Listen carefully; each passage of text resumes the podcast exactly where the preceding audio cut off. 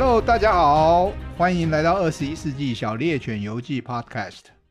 今天我们的题目是：如果大家都不看，世界还会五彩缤纷吗？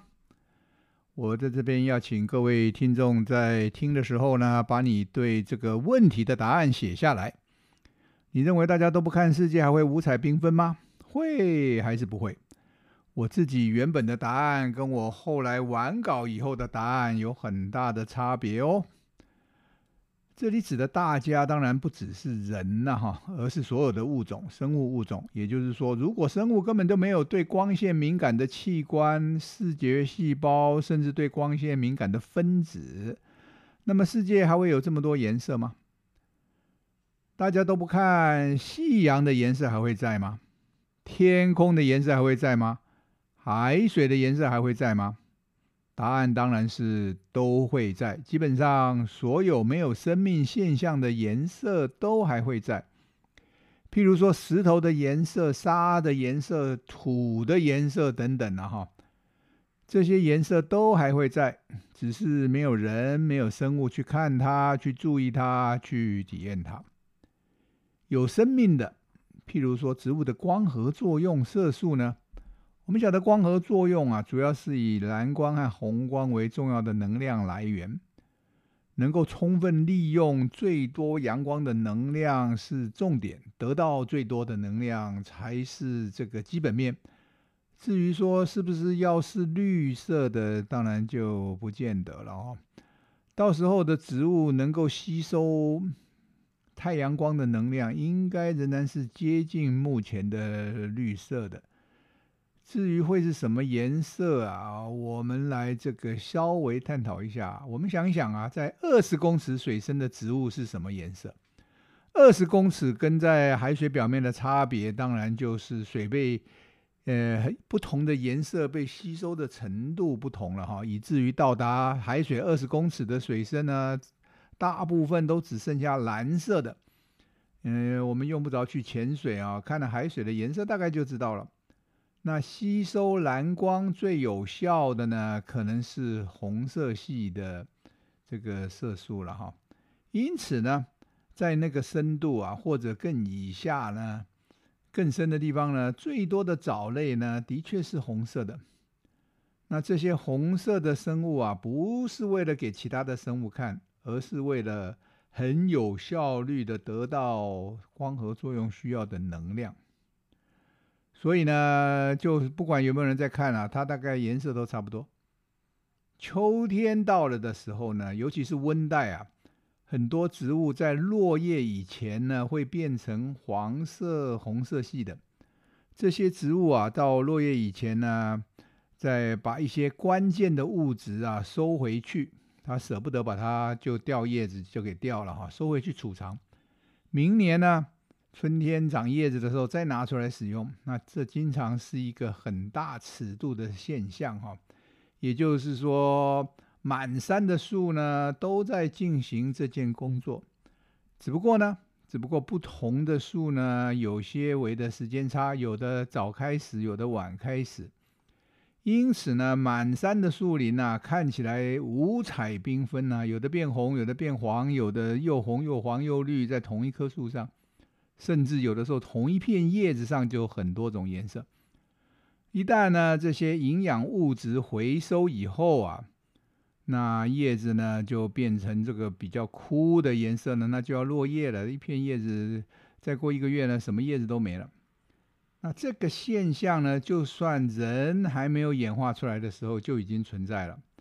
就算没有其他生物在看啊，树叶还是会变黄，会变红。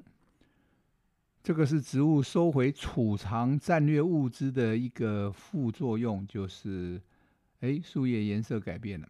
那树叶颜色变红本身呢，红色这件事呢，并没有什么功能。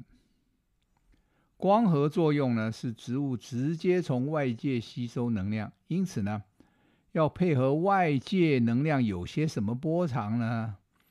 这个才是重点。那跟这个视觉跟生物的视觉的关系啊，就并不直接了。可是呢，一旦生物有了视觉啊，它们又有其他的这个功能呢，不管是为了生物本身的逢凶化吉，利用颜色来隐藏自己，或者是为了找到容易找到食物的来源，那颜色呢就有生物学上的另外一层意义。那一层呢，就是生物和生物之间的关系，可以靠颜色来提高效率。怎么说呢？那怎么抓到猎物？哎，说不定我们可以用颜色来容易找到，对不对？怎么样逃避掠食者也是一样哈？怎么样隐藏自己在背景之中？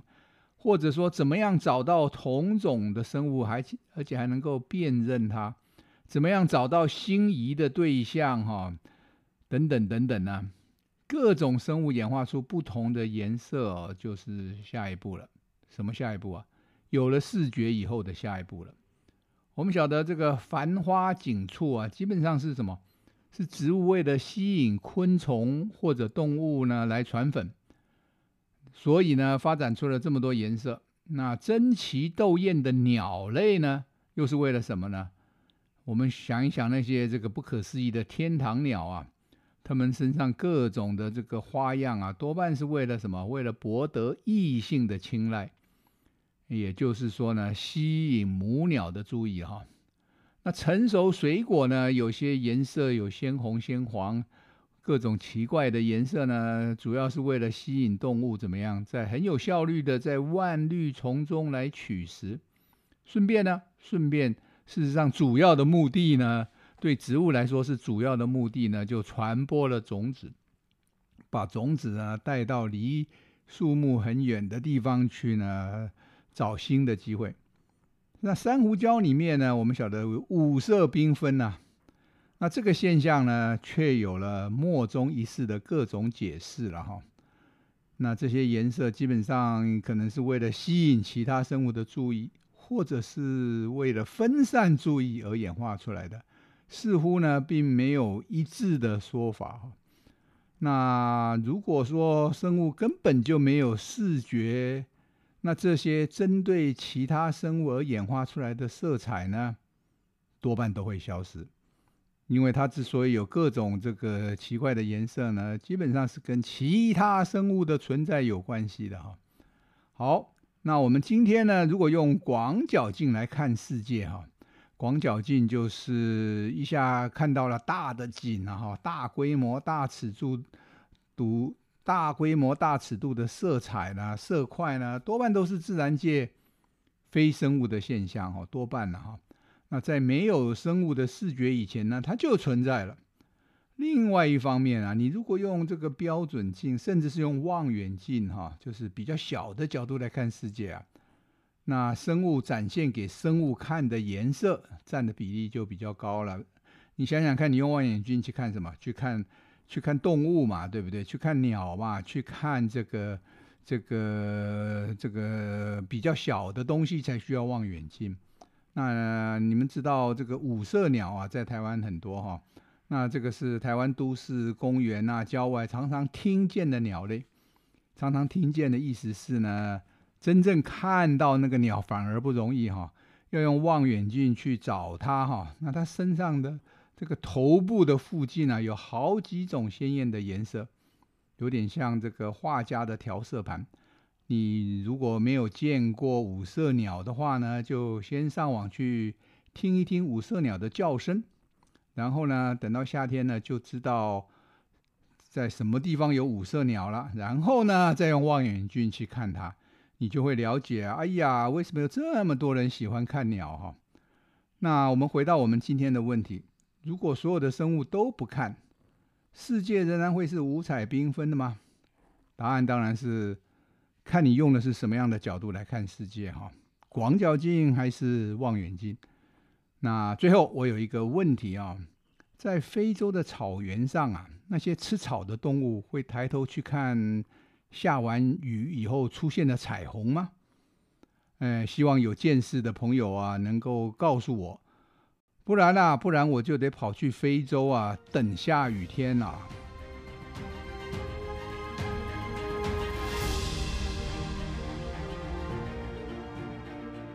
本节目呢是一个以演化学出发，观察现今世界的科普节目，内容呢会引用实际发表的科学文件，并且呢以轻松的方式和听众来分享。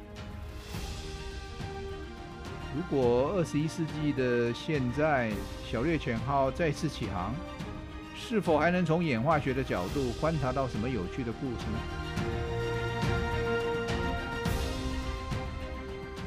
那今天呢，二十一世纪小猎犬游记就走到这儿，谢谢你的收听，我们下集节目再见。